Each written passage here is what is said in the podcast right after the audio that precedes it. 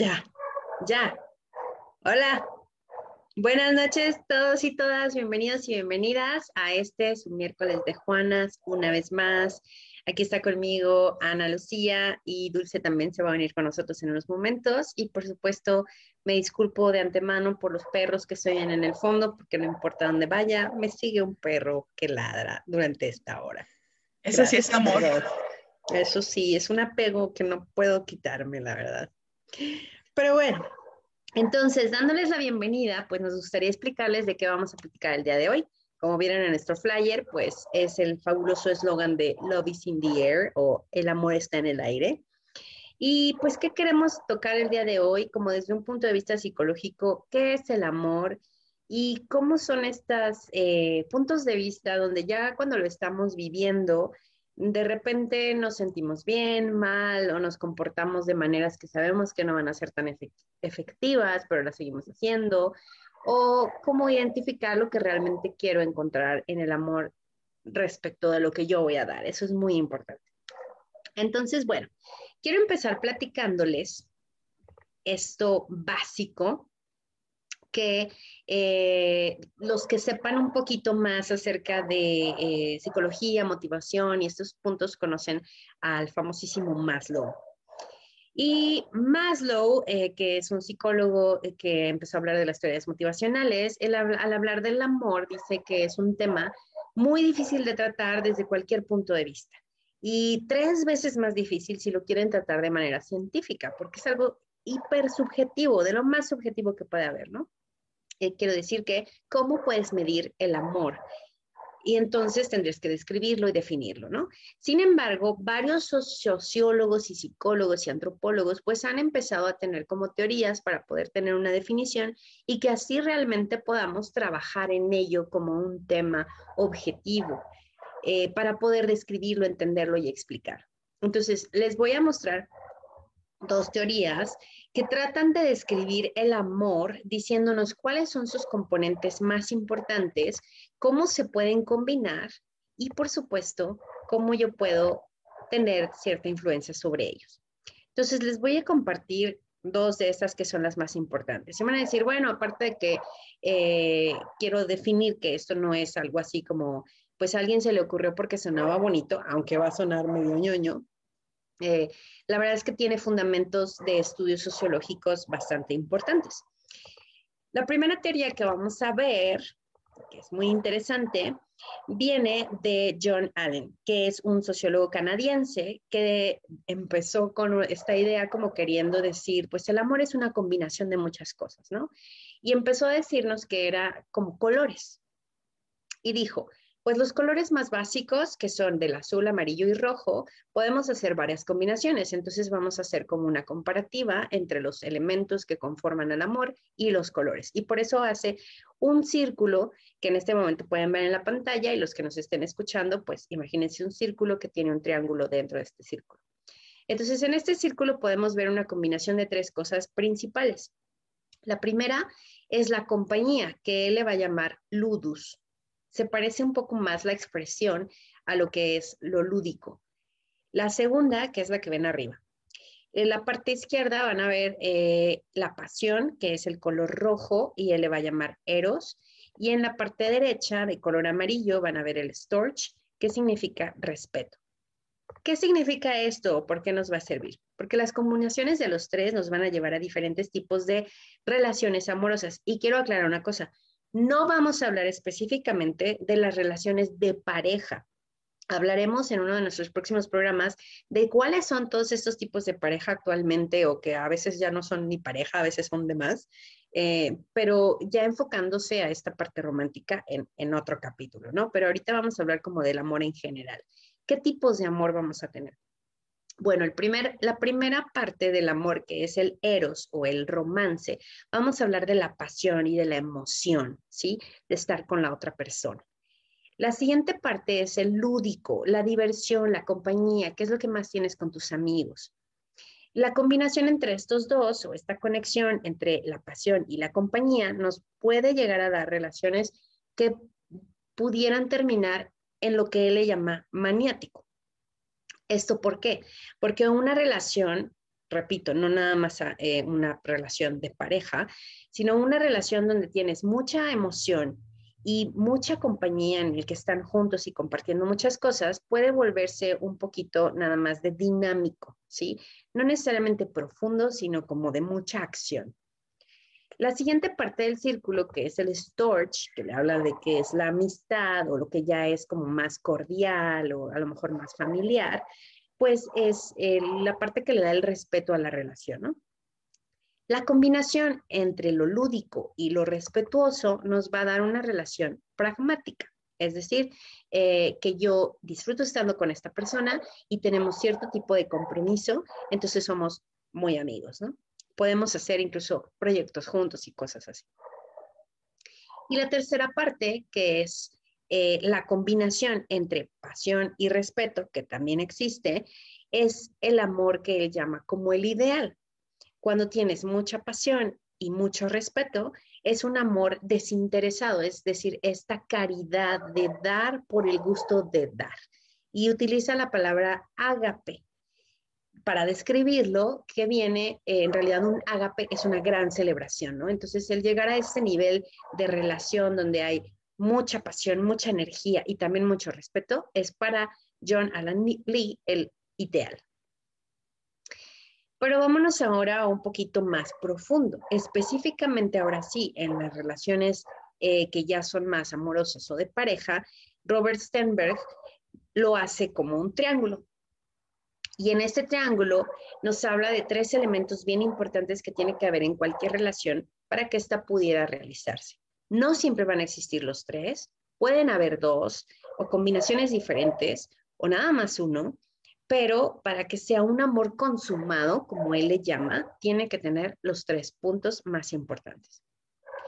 Estos puntos entonces van a ser, primero, la intimidad, que es el nivel de apego y de conexión que tengo yo con la persona, qué tanto comparto mis eh, sentimientos, qué tan verdadero soy con mi personalidad, con esa persona y ella conmigo, ¿no? El segundo aspecto es la pasión. Y sí, la pasión es un aspecto muy importante, nuevamente, de la previa teoría, que tiene que existir en la relación para que haya cierto tipo de atracción, ¿sí? Esta atracción, eh, sí, ah, podemos haber muchas personas que decimos, ah, no me importa cómo se vea o el físico. Bueno, está bien. A lo mejor no es algo que te guste, pero es algo que te atrae, ¿no? Como estos gustos culposos de lo que nos gusta ver o leer o conocer, ¿no? Es algo que me atrae, ¿no? Físicamente y como primitivamente, ¿no? Y el tercer elemento es el compromiso, que es cuando yo ya tomo una decisión consciente de estar, respetar y formar un tipo de relación con esta persona, del tipo que sea. Entonces, tenemos estas otras combinaciones también. ¿Qué pasa cuando tengo una eh, relación que se enfoca principalmente a lo que es la intimidad? Entonces tenemos el cariño, una relación íntima nos va a llevar a amistades, es la relación filial que tengo con mi familia, porque existe esta intimidad de hasta vivimos juntos, ¿no? Tenemos compartidos genes, gustos, intimidades como de nuestro pasado, nuestras historias, ¿no? Cuando tenemos solamente la parte de la pasión, pues podemos terminar en una relación de encaprichamiento donde solamente quiero satisfacer esta parte física y emocionante de la relación y entonces me siento desesperado cuando no tengo esta parte en mi vida porque es lo que le da eh, emoción, ¿no? Y si tengo solamente la parte del compromiso, pues puedo llegar a tener un amor vacío solamente estoy con esta persona o vivo con él o es mi mamá, por ejemplo, pero pues no siento nada porque hemos tenido quién sabe cuántos conflictos o lo que sea. Y entonces nuestro amor es pues vacío, solamente estamos por compromiso. Y luego vienen las combinaciones. Cuando yo estoy en una relación donde hay intimidad y compromiso, pues vamos a tener un amor sociable, es decir, nuestros amigos, esta familia, porque ya me siento comprometido y aparte comparto mucho, mucho con estas personas, ¿no? No hay pasión, es una relación solamente eh, cordial, pero sí se define como amor. Cuando tenemos el compromiso con, el, con la pasión, él le llama lo que es el amor fatuo. O sea, va a ser fugaz, porque durante durante el tiempo que yo sienta esta pasión, voy a estar comprometido, pero no hay algo más que me lleve porque no estoy compartiendo a mi ser, es nada más durante el momento. Y si combino lo que es eh, la intimidad con la pasión, vamos a tener el amor romántico, que de hecho tuvimos un capítulo hablando de esto específicamente, ¿no? Este amor idealizado, donde estoy apasionado y también pensando que, oh, cuánta intimidad tenemos porque nos decimos todo, pero todavía no llegamos a la fase de un compromiso total. Cuando llegáramos a esta como idealización de realmente conjuntar la intimidad, la pasión y el compromiso, entonces Sternberg le llama el amor consumar, donde yo siento esta conexión, esta atracción y aparte estoy comprometido con esta persona a llevarlo más allá por más tiempo. Entonces, toda esta parte, pues son las definiciones, ¿no? Muchas veces vamos a decir, oye, este, pues es que yo en realidad no tengo una relación, esto es como fugaz, eh, o yo dónde me puedo eh, ubicar. Es una cuestión que a lo mejor hasta tendrían que definir entre las personas que forman parte de la relación, porque uno puede tener un punto de vista y otro otra. Pero algo muy importante que siempre tenemos que estar conscientes es que muchas veces lo que pensamos que no significa nada y que es como pues nada más por el ratito, muchas veces estamos forjando relaciones sin darnos cuenta, porque en el momento que tú estás ya compartiendo tu vida, ya estás pensando que soy exclusivo o ya tengo un compromiso con esta persona, ya empieza a formarse una relación. Y a veces es de forma natural, que es lo más bonito, ¿no? Entonces, Muchas de estas cosas van a venir de nosotros y a nuestras decisiones y nuestras actitudes dependiendo de nuestras experiencias pasadas y luego ya podemos decidir. Entonces, mi compañera Dulce nos va a hablar de un tema muy importante que viene relacionado con esto, que es el apego. ¿Cómo aprendí yo a amar y por qué estoy haciéndolo como lo hago? Así que Dulce. Aquí estoy, aquí estoy. es que esto de estar manejando el Zoom y compartiendo y que muévele y luego todavía hablar es como me desquicia a veces un poquito, ¿verdad? Pero bueno, sí, este, yo les quiero hablar un poquito, bueno, me gustó mucho el contexto que nos, en el que nos este, invitó Sara a empezar a conocer. Y esta cuestión de cómo nos relacionamos en el mundo va más allá de que empiecen en la pareja. No, este, justamente les voy a hablar de esta parte de lo que son los apegos y la importancia del tipo de apego que tenemos en nuestra infancia. Entonces, voy a compartir pantallas, volteo un poquito por acá, es porque tengo acá mi computadora. Y que vean, bueno, que esta onda de las relaciones empieza desde, desde mucho tiempo antes, ¿no? a ver, ok. Entonces, primero es importante mencionar que es el apego, ¿no? El apego es un vínculo que se establece desde los primeros años de vida. Es cuando desde que nacemos y estamos en el hospital o quien haya nacido en, casa, parteros, todo esto, y este, llegamos en este primer momento con, nuestra madre, ¿no? Eh, y es este vínculo que, bueno, la función es asegurar el cuidado, el desarrollo psicológico en la formación de nuestra personalidad. Eso es muy importante porque, bueno, inclusive allá ya está también este, comprobado que desde el embarazo ya se genera cierto tipo de energía en cuanto a la concepción, ¿no? Si es deseado o no es deseado, o sea, cómo se vive el embarazo, este, cómo está la, la, cuestión anímica de la mamá, o sea, sí hay mucha influencia en este sentido, pero nosotros nos vamos a enfocar en este momento en el apego. Y hubo un señor que eh, se llama John Bowlby, que él, es, él fue psiquiatra y psicoanalista, y más o menos como por ahí de 1969 y el 80, eh, describió una teoría que es la teoría del apego. ¿Qué nos dice esta teoría? Que, bueno, la relación afectiva con los cuidadores primarios en la etapa temprana es fundamental para nuestro desarrollo y nuestras relaciones. Los cuidadores primarios nos referimos como puede ser mamá, papá, pero muchas veces si no están ellos por X circunstancias, pueden ser abuelos, tíos, tutores o quien esté a cargo del menor en este caso, ¿no? Entonces, ¿qué nos dice esa teoría? Que bueno, si el apego en un principio fue seguro, yo va a ser más, voy a ser más fácil que me pueda desarrollar o desempeñar o, o enfrentarme al mundo porque hubo esta conexión con este cuidador primario, hubo este, este, este apego, hubo esta afectividad y entonces yo sé que hay algo seguro, entonces puedo salir al mundo y regresar.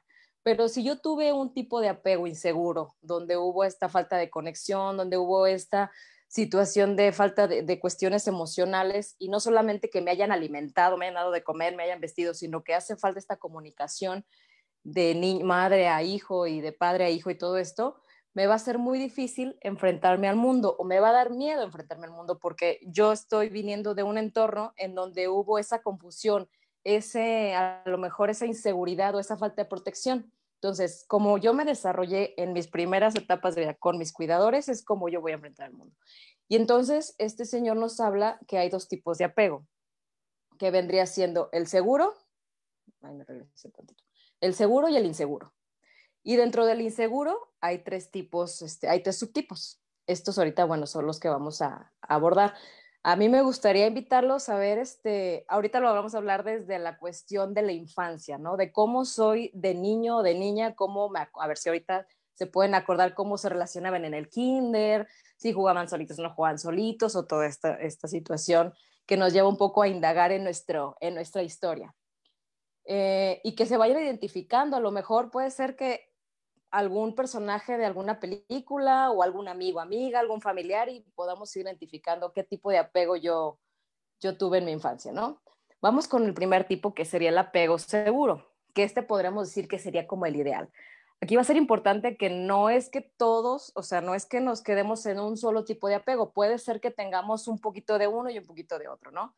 Pero el apego seguro es en donde la mamá estuvo siempre presente, estuvo al cuidado y a las necesidades del bebé, no solamente como les mencioné en cuestión de amamantar, de, solamente de, alimentar, de vestir, sino que estuvo en esa parte de lo afectivo, en brindarle esa protección, esa seguridad, esa incondicionalidad, ese lenguaje que, por ejemplo, del contacto visual y toda esta cuestión que es muy importante en el desarrollo de un niño para generar ciertas habilidades sociales, ¿sí? Entonces, de esta forma el niño empieza a explorar el mundo de una forma más segura porque sabe que está respaldado, sabe que está mamá y papá o su cuidador ahí. Entonces, comprende la realidad y la vive sin este miedo, ¿no?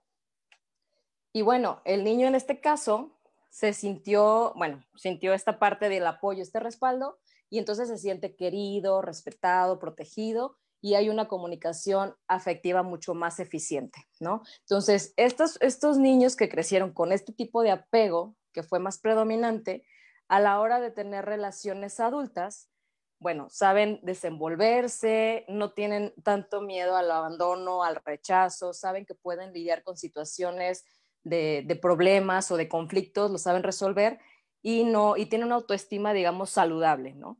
Entonces, este sería como el ideal, vamos a llamarlo así. Estos niños que tienen toda esta atención y los papás están o los cuidadores están ahí presentes. Entonces, vamos a revisar los que son los tipos de apego inseguro y vamos a empezar por el ansioso y el ambivalente, ¿no? En esta, en esta situación, la mamá, bueno, aquí estoy poniendo el ejemplo de la mamá, pero puede ser cualquier, cualquier cuidador. La mamá está presente a veces, a lo mejor puede ser que la mamá esté trabajando o esté ausente o los papás estén en alguna situación de pareja, de conflicto, y a veces están y a veces no están. Entonces, estos niños exploran el mundo así como que sí está, no está, o ahí está, pero yo no confío mucho en, que sí está o no está. Hay poca gestión emocional, o sea, no hay esta conexión muchas veces, eh, no digamos que al 100%, pero en su mayoría no hay esta conexión. Y bueno, es un niño que crece con poca seguridad. Entonces, no confía en los adultos, no se siente protegido, y la forma de llamar la atención de estos niños es elevar su estado emocional, que muchas veces son los niños cuando hacen muchos berrinches o que son muy aparentes, muy, muy enojones, muy rebeldes, y a veces de esta forma puede ser que llamen la atención del cuidador. Y a lo mejor la mamá se puede acercar o el papá se puede acercar, pero el niño no sabe cómo responder. O sea, sabe que esta mamá está ahí, le está dando esa atención, pero él dice, este, me, me expongo, me digo que tengo, no, o sea, no sabe cómo responder a esta situación. Y puede ser que a veces eleve su estado emocional y la mamá no le haga caso, ¿sí?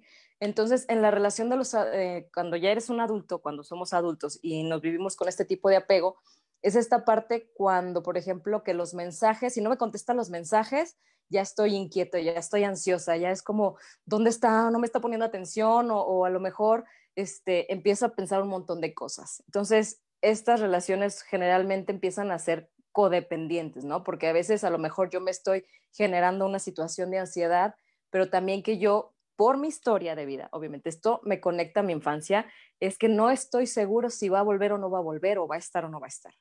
Entonces, este tipo de, situaciones, sí quiero a la persona y sí me preocupa y sé que puede estar bien, pero también tengo otros, otros sentimientos y otras emociones. A lo mejor también me enoja que no me conteste, a lo mejor me inquieta, me preocupa y entonces por eso se llama ansioso ambivalente.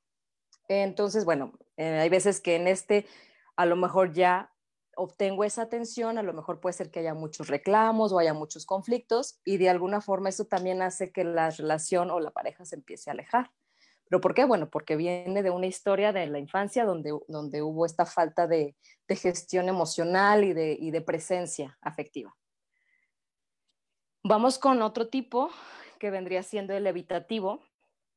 Y bueno, aquí la mamá estuvo mucho menos presente que, que en el anterior hay un miedo a la intimidad y me refiero como a este exponerme emocionalmente, o sea, como hablar de lo que me pasa, a ver qué es lo que, digamos, la parte de mostrar mi vulnerabilidad, ¿sí? Entonces son niños que, bueno, son pesimistas, son inseguros, se sienten solos y no se sienten queridos.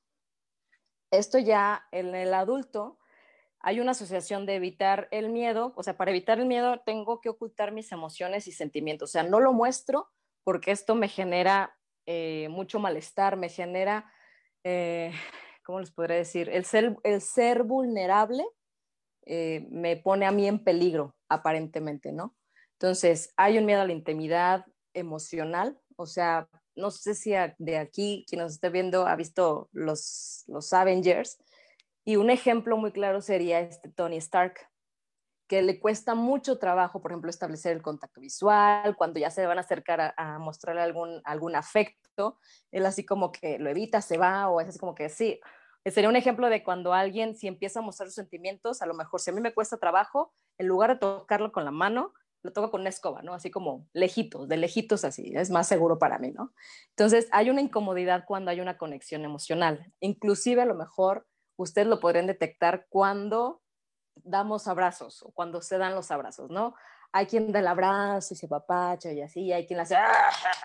más, mientras más suene, parece que es más afectivo, pero ahí está más también la desconexión con este, ¿qué hago con lo que estoy sintiendo? O no sé qué hacer con lo que siento, entonces mejor así como de lejitos y ya.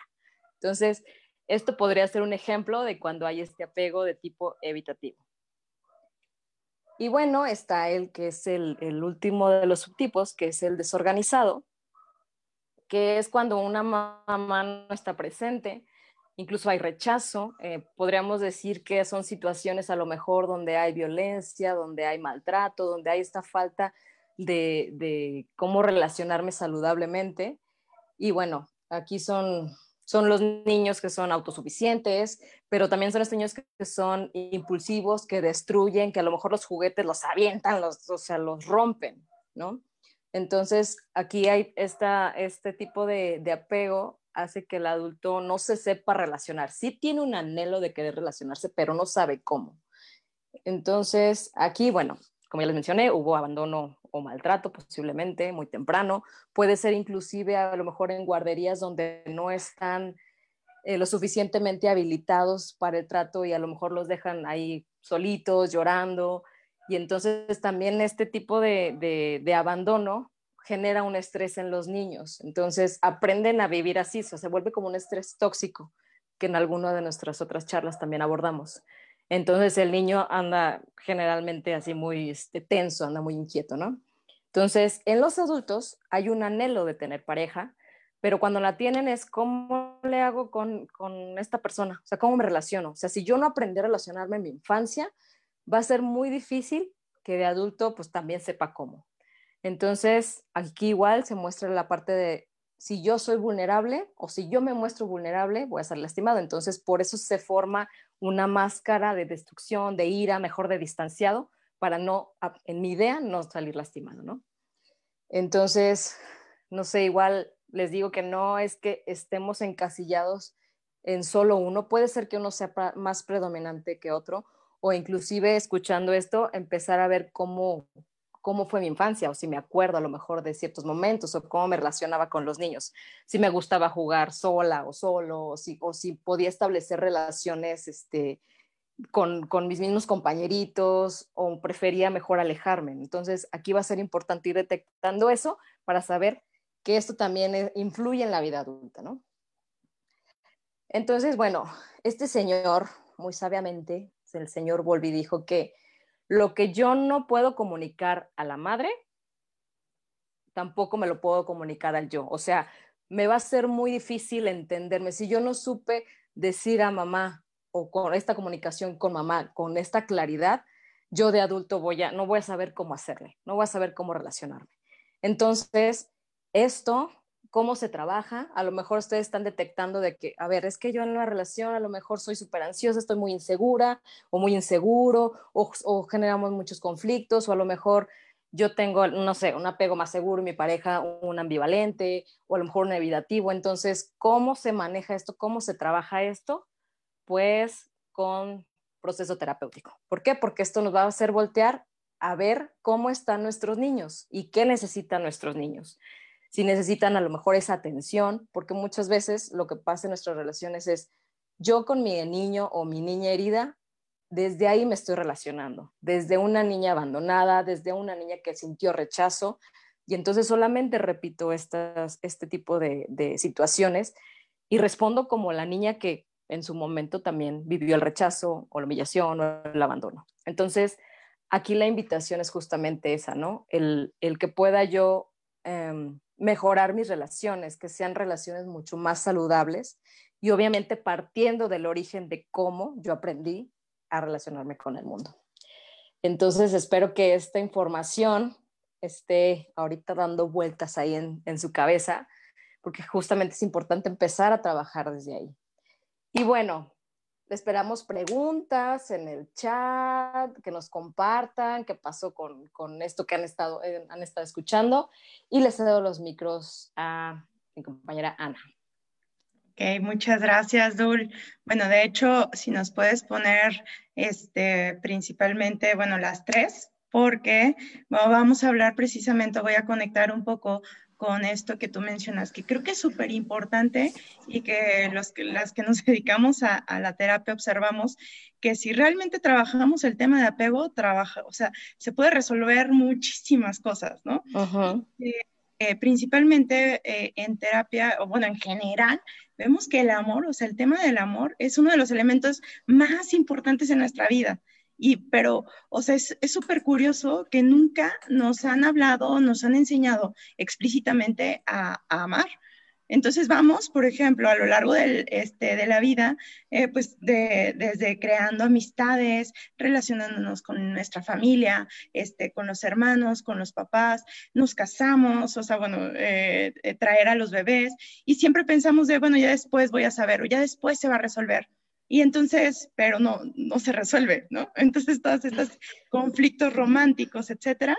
Y la verdad, o sea, sinceramente, la verdad es de que muchas veces caemos en conductas dañinas, conductas, o sea, y que yo creo que el 100% de los que estamos escuchando aquí hemos caído, o sea, aunque sea en eh, este amor este, insano y que para esto, bueno, quisiera que eh, tanto eh, Dulce como Sara nos compartieran un poquito, bueno, nos comentaran, eh, sí, no, aquí las verdades. no, ¿dónde los aspectos personales? Vamos a contar, la prima de una amiga. exacto. El vecino me dijo que. Fíjate que un paciente me dijo. bueno. Algo así. Pero sobre todo. A ver, dime, dime. Sí, hablar de, abre, abre hilo.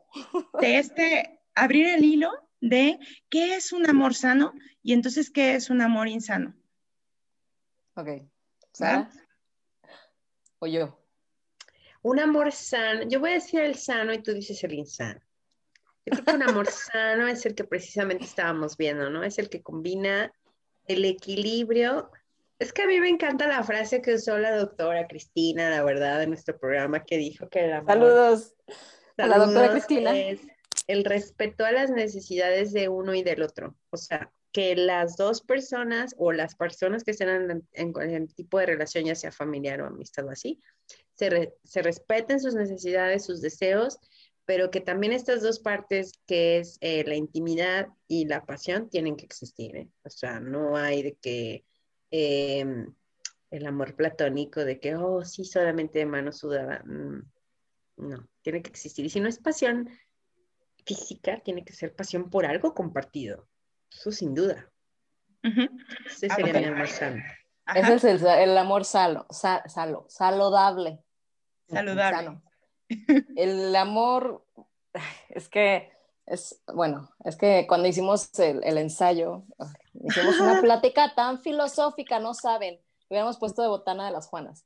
Este, pues yo creo que, bueno, comparto lo que dice Sara de, ya cuando no es saludable, bueno, en primera empieza a repercutir en mi estabilidad mental, emocional y física.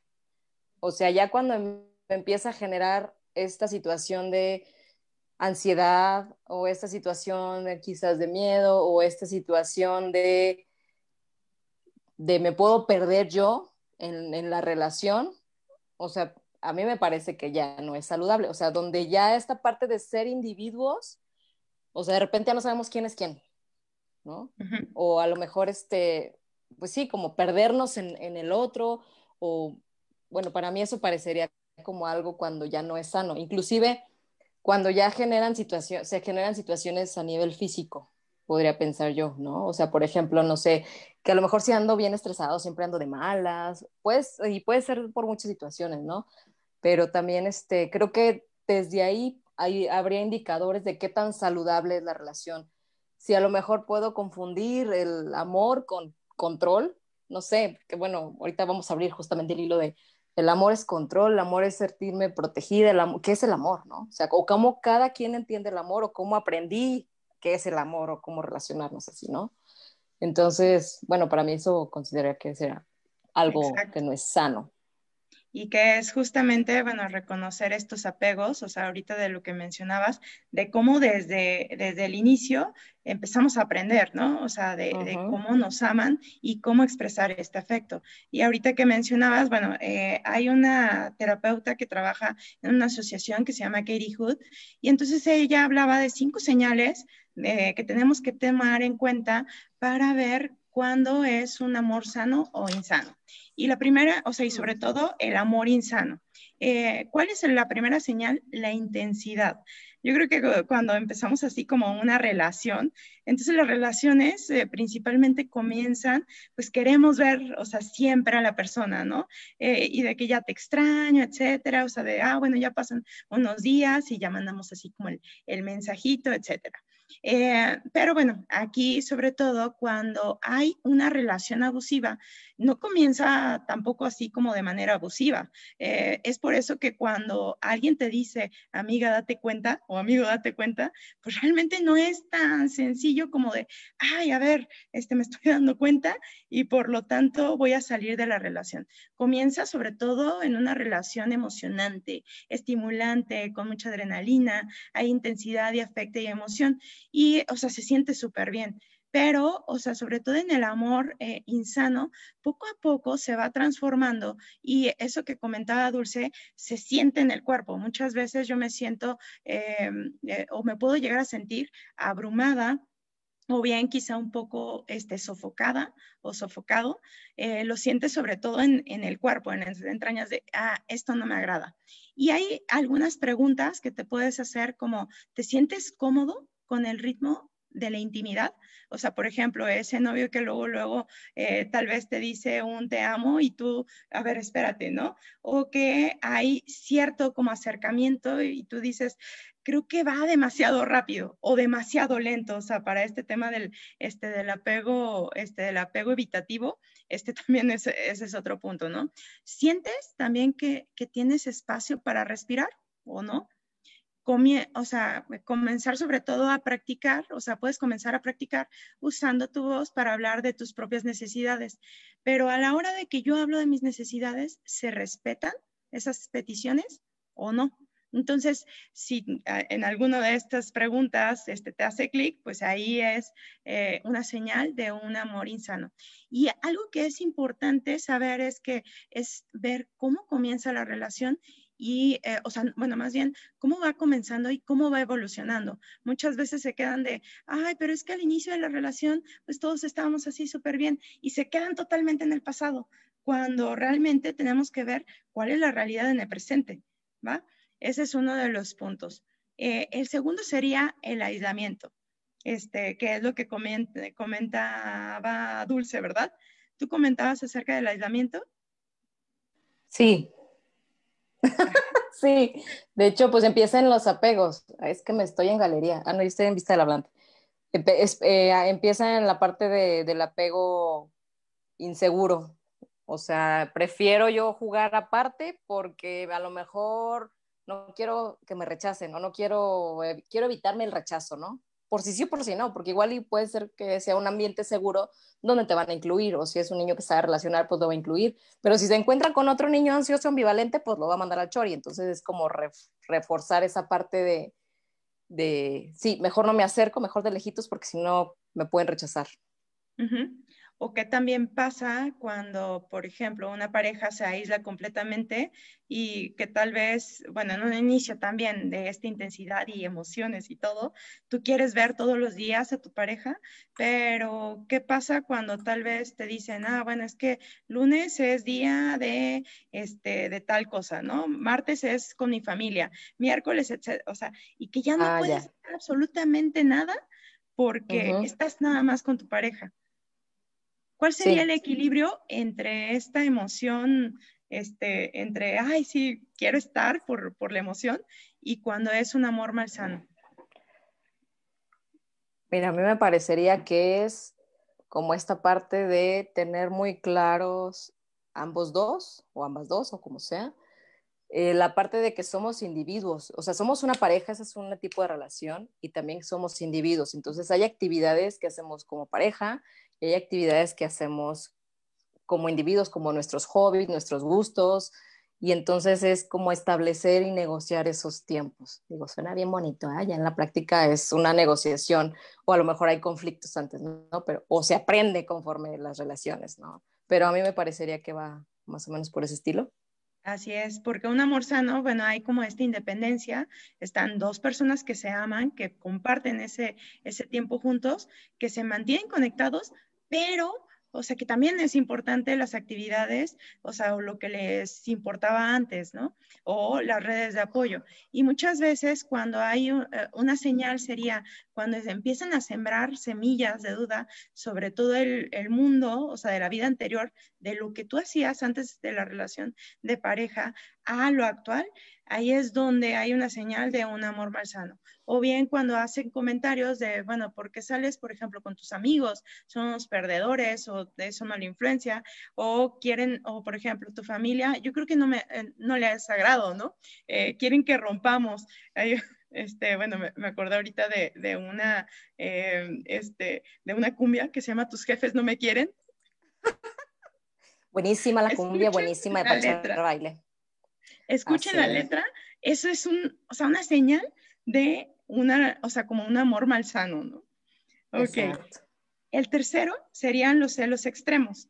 Eh, esta es la, tercera señal de un amor malsano. Celos, o sea, bueno, de alguna manera es algo natural, es algo de parte del ser humano, pero eh, casi siempre, bueno, a medida que los o sea, que el periodo de la luna de miel se desvanece, puede iniciarse estos celos extremos.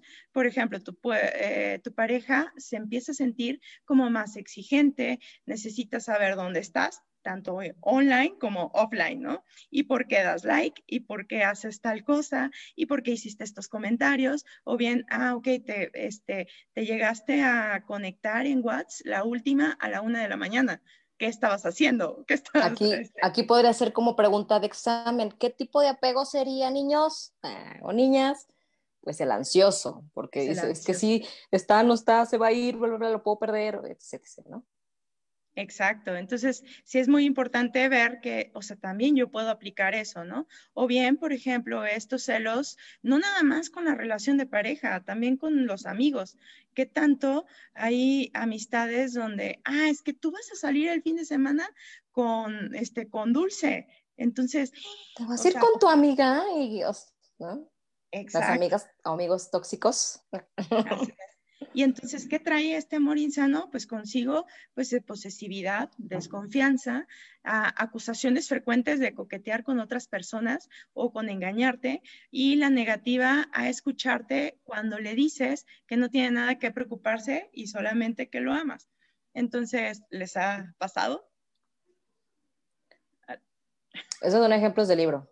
Ah, Así es. ¿A quién no le ha pasado? Es más, yo, yo lo veo bien frecuente en los chavitos, ¿no? Ahorita como que más este rollo de trabajar la frustración, no, bueno, en mis tiempos, en nuestros tiempos, nos teníamos que esperar a que llegara la amiga a la casa para hablarle a la casa por teléfono local. Pero ahorita como está todo tan inmediato, o sea, es como, ya, me urge, porque tienes el teléfono ahí 24 horas, ¿no? Entonces, eso es otro. He tenido adolescentes con ataques de ansiedad porque están en la consulta y están de, es que me están marcando y no le puedo contestar, ¿no? Entonces, esto es un amor malsano, ¿va? Eh, bueno, ahí no, he visto como los comentarios, a ver si hay como a ver. comentarios. Sara, ¿tú los quieres leer o qué onda? Hay que mandar saludos a todos los que nos están viendo. Sí, saludos. Saludos, a mi mamá que me está viendo por aquí. Sí. Ahorita mismo vemos los comentarios. Denme un ratito, ustedes sigan. Sí, saludos a Gaby Osejo, que hoy es su cumpleaños. Ah, sí, feliz cumpleaños, Gaby, desde el búnker. Saludos a Iván Ruiz,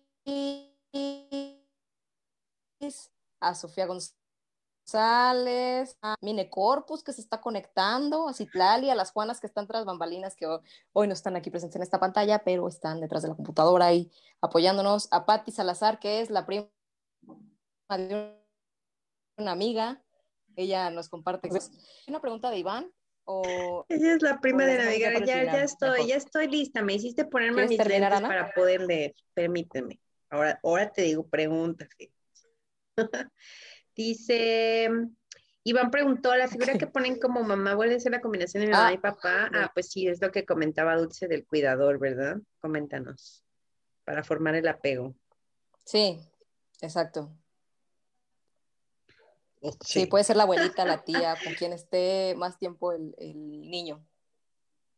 Así es, y luego nos dicen relaciones no tóxicas, dice Kevin, las que no prohíben, no revisan celular, no necesitan intercambiar contraseñas, no se basan en el sexo, pero te comunicas y es parte de tu zona de paz. Y fíjense que el otro día estaba viendo en la tele precisamente un comentario de eso, o sea, alguien en el punto de vista legal decía que sí es derecho de un esposo, o sea, casados, revisar el celular de la pareja, que porque es parte de compartir la vida. Y yo dije, bueno, es debatible, ¿no? O sea, como para qué le revisarías, estás buscando algo. O sea, una cosa es que te lo preste para la calculadora y otra es que le cheques, ¿no?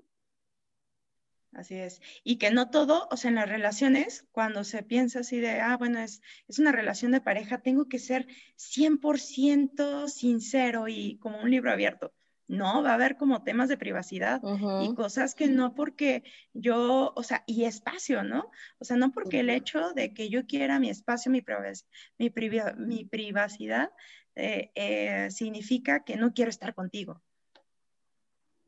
Exactamente, exacto. ¿Hay otro comentario, Sara, lo quieres leer de Iván? Dale tú.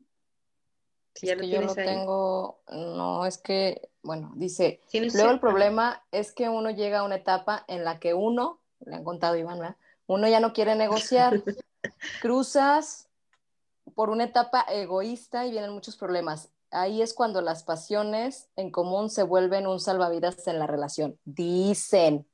Estoy dicen. Súper de acuerdo. Súper de acuerdo, porque al final pues es del lo día, que luego lo sostiene, lo mantiene. los proyectos compartidos, que, que muchas veces es lo que es cuando tienes hijos. O sea, los hijos son tu proyecto compartido, evidentemente, ¿no? Pero puede ser un negocio, puede ser la investigación intelectual, pueden ser gustos, no sé, mil cosas, ¿no? Así es. Claro. Esos son los hijitos a lo mejor, ¿no? Así es. Y bueno, siguiendo un poco, la cuarta señal de un amor malsano es el menosprecio. Este menosprecio donde tal vez todas las cosas o actividades que hace la pareja mm, los dejo así como, le bajo así como lo, más que se pueda, ¿no? Y entonces, eh, no sé si han escuchado o les han dicho. La prima de una amiga. ¿Cuál sería como ese, ese equilibrio? O, o, un amor sano, ¿qué tendería a hacer? Festejar. Festejar compartidamente o apoyar como, como el logro de uno si fue apoyado por el otro, hasta es festejo compartido, ¿no? Así es.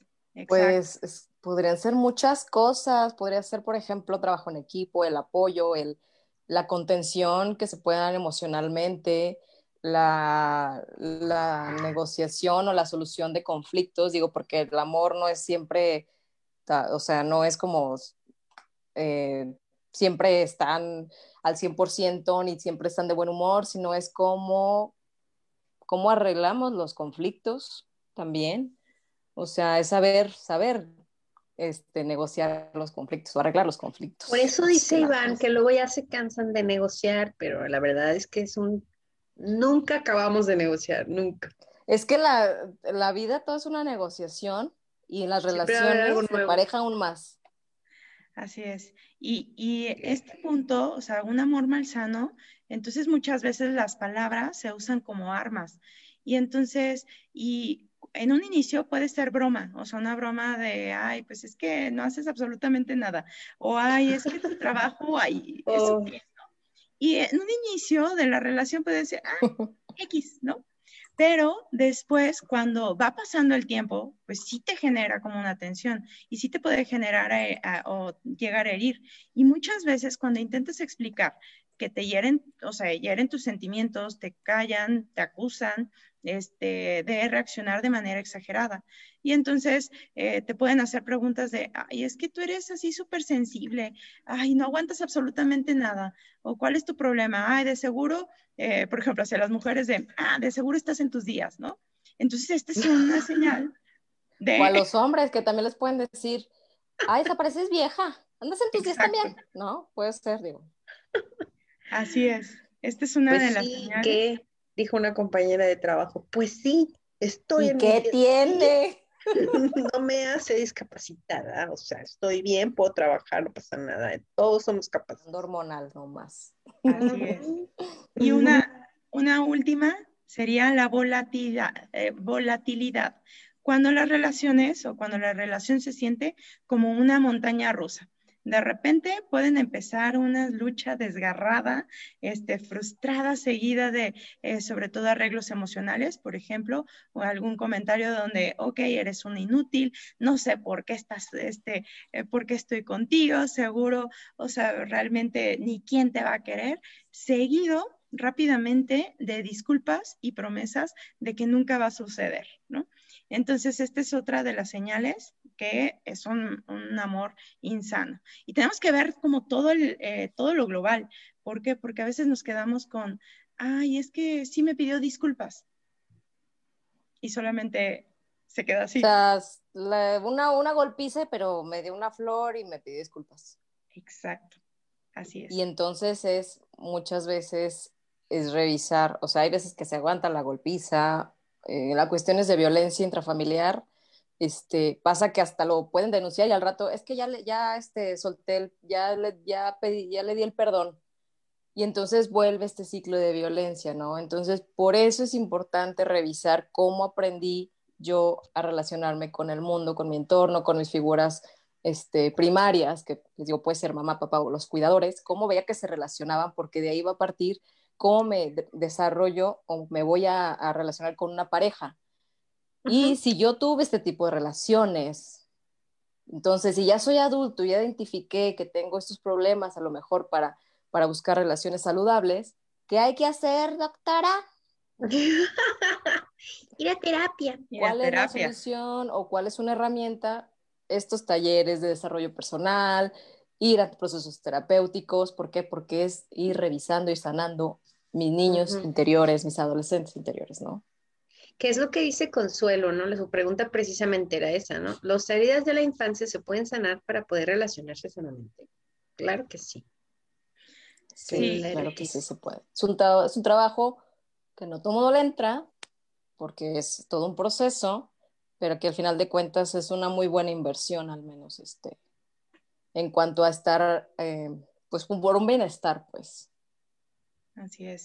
Y que al darte cuenta, o sea, eh, de alguna manera genera como una responsabilidad este, completa, porque ya me estoy dando cuenta que esta, eh, esta manera de cómo yo interactúo con los demás, pues estoy hasta desde una forma en una zona de confort, pero entonces ya es de, pero esto no es adecuado. Y por lo tanto, ¿qué necesito hacer para ir este, cambiando mi interacción?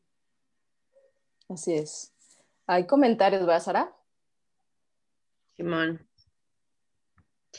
Nos dicen, por ejemplo, después de esto, bueno, para aquí está Fantasma Pagano, que también nos ha visto otras veces, dice, un amor sano puede ayudar a tu pareja a hacer la mejor versión que pueda hacer y, ves, y que sea mutuo, ¿no?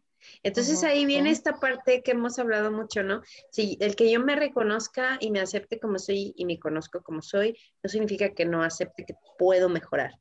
E igual de mi pareja, el hecho de que yo la ame como es y por lo que tiene, no significa que no la quiera impulsar a lograr otras cosas o a mejorar en ciertos aspectos, ¿no? Y parte de eso sería decirle las verdades, ¿no? Que sería la parte más difícil a veces, ¿no? Porque entonces, ¿cómo recibo esa información?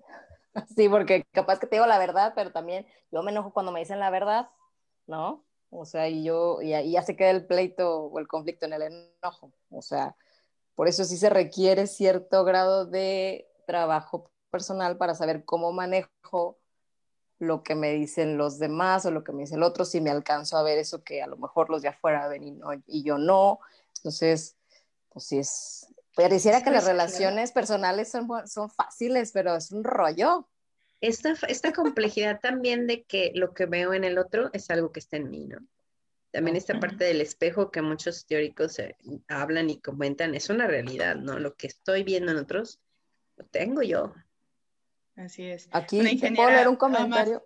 De, de, lo difícil, una ingeniera me decía, ¿por qué las personas no tenemos, o sea, no llevamos como un manual? Sería como... Un trailer antes. El trailer antes de ver si sí o no de la vida, ¿no? Para ver a lo que voy. Es. Y aún así, hay pero ¿sabes comentario. Mande. A ver, da, da, el comentario. Dice Susana Arreola, muy buena charla. Todos los casos son más comunes de lo que parecen. ¿Será que el amor sano es difícil de alcanzar? Sí. difícil sí, pero no imposible. Es un trabajo. Por iba a decir lo del manual. Eh, hay mucha gente que por lo menos, bueno, me ha tocado que entra en situaciones de ansiedad o de problemas o de culpabilidad, ¿no? Y también es dejar muy claro, oye, la verdad es que no traes un manual. Lo estás haciendo porque así aprendiste a hacerlo. Lo mejor que puedes. Tampoco es que seas perversa, ¿no? Y, es, reconocer que todo, por eso hablaba de que en un inicio, de que todos llegamos, o sea, todas y todos, todes, llegamos a caer en esta relación, o sea, bueno, más bien en conductas que dañan a los demás. Entonces, o sea, que esa es una realidad. O sea, que en algún momento con amigos, con este, familia, este, o sea, con pareja, llegamos a caer en alguna de estas eh, conductas. Entonces, lo primero, el primer paso es reconocerlo, observarlo, ir a terapia sí, y después cambiarlo. Exacto. Hay más comentarios, ahora andan muy participativos, qué bonitos, todos. Pero mira, Está buena esta pregunta y que alcancemos antes de terminar, porque nos pregunta Kevin, entonces el amor sano sucede si se tiene una buena crianza de los padres. Ay, miren, yo quiero comentarles algo. Luego ahí vamos por la vida echándole la culpa a los papás o a quien nos cuidó de que no tengo buenas relaciones. O sea, tampoco se manchen. O sea, en el sentido de que también hay una parte como adulto que me corresponde trabajar eso. O sea, a lo mejor puede ser que papá y mamá todavía tengan ese tipo de relación o como me educaron, me criaron, pero ya como adulto me corresponde a mí trabajar cómo me, desenvuelvo y cómo me desarrollo, cómo interactúo con los demás. Porque si no es de mi mamá, como esto, así soy por culpa de mi mamá de mi papá, así me hicieron. Y no puedo cambiar. De verdad que también, sí, claro. Es como el ejemplo, o sea, bueno, de, eh, de tal vez cuando tú empiezas desde niño a hacer ejercicio y claro, vas a tener mayor elasticidad y mayor rendimiento si empiezas desde pequeño, ¿verdad?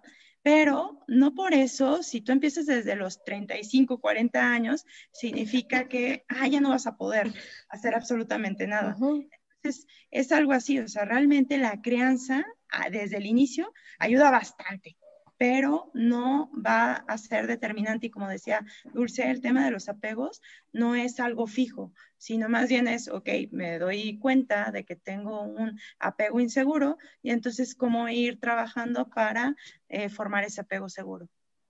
Rápidamente quiero dar un ejemplo. Lo que hacemos o lo que empezamos a trabajar en terapia tiene que ver mucho con los hábitos y con las formas de relacionarme. Entonces, imagínense que ustedes llegan a terapia y lo que hacemos es, ustedes siempre se han cruzado así los brazos, ¿no? De una forma. En terapia empezamos a trabajar, a ver, ahora crúzalo de el que siempre pones arriba, por lo abajo y al revés. Entonces, este movimiento de hacer conciencia hasta es como, a ver, así es incómodo o es nuevo o es diferente. Entonces, tiene que ver con estas formas de relacionarme, hasta va a parecer algo extraño o el otro a lo mejor, o el otro o la otra va a reaccionar de una forma que a lo mejor dijo, y este ya no, o a lo mejor este ya ni hace pleito, o anda muy calmado, o, o sea, porque hacemos justamente esto, esta conciencia de hacer cosas distintas y saludables. Digo, ya sabemos cruzarnos así, pero tenemos otra opción de podemos cruzarnos también así los brazos. Y así es esto, o sea, generar opciones de interacción, de cómo me desenvuelvo, de qué me funciona, qué no me funciona. Es básicamente lo que trabajamos. Así es. Me encantó la respuesta que de hecho estuvo aquí poniendo Lucía. Saludos, Lucy. Que dice, es el ejemplo que vivimos, pero ya adultos conscientes, con terapia que ayuda a mí, dice ella, podemos decidir trabajar en nosotros para cambiar nuestra manera de relacionarnos con nosotros y con los demás. Por eso dice Iván, el amor no es un sentimiento, sino una habilidad. es una decisión. Claro. una habilidad. un músculo ejercitable. Es un entrenamiento. Así es. Ay, ¿no nos faltaron comentarios? Creo que sí. Saludos a mi mamá. Gracias por escuchar. Hola, señora. Hola, señora. Sí, creo que sí, pero mira, María Antonia García, claro que lo vean. Lo que ven de los padres, claro que se va a reflejar, por supuesto, el ambiente, dice Fantasma Pagano. Mareli, la fabulosa frase que pueden ver en la película de ay, Wallflower, no me acuerdo cómo se llama en español. El amor, aceptamos el amor que creemos merecer. Bueno, lo que ah. buscas comentarios, voy a mandar saludos a Cristina, a la doctora Cristina, que la citamos ahorita. Cris, saludos a, Dianito Vázquez, a Roberto, mi primo en Guadalajara, Antonia, Cisneros, y te dejo los micrófonos para los comentarios. Pues ya, muchísimas gracias a todos los que nos, nos, nos, vieron, los que nos estuvieron dando saludos, Gerardo, Leticia también, Muchas gracias a todos, Sofía, González y las Juanas que están tras bambalinas, Fati, Fátima, Marisol Ruiz por ahí, saludos. Fati, Fati. Muchas gracias y dejamos el hilo porque vamos a seguir tocando estos temas de relaciones por el mes de febrero. Entonces, este, conéctense, recuérdense nuestras redes, Spotify, Facebook, eh, YouTube y bueno, pues nos vemos el próximo miércoles. Ah, perdón, y el Instagram, el Instagram. Compartan, compartan. Compartan y denle seguir. Me gusta. Muchas gracias. Los queremos. Pasen Nos bien. Vemos. 14, Love is in the air. Sí, pero Love is in the air. Nos vemos. Bye. Bye.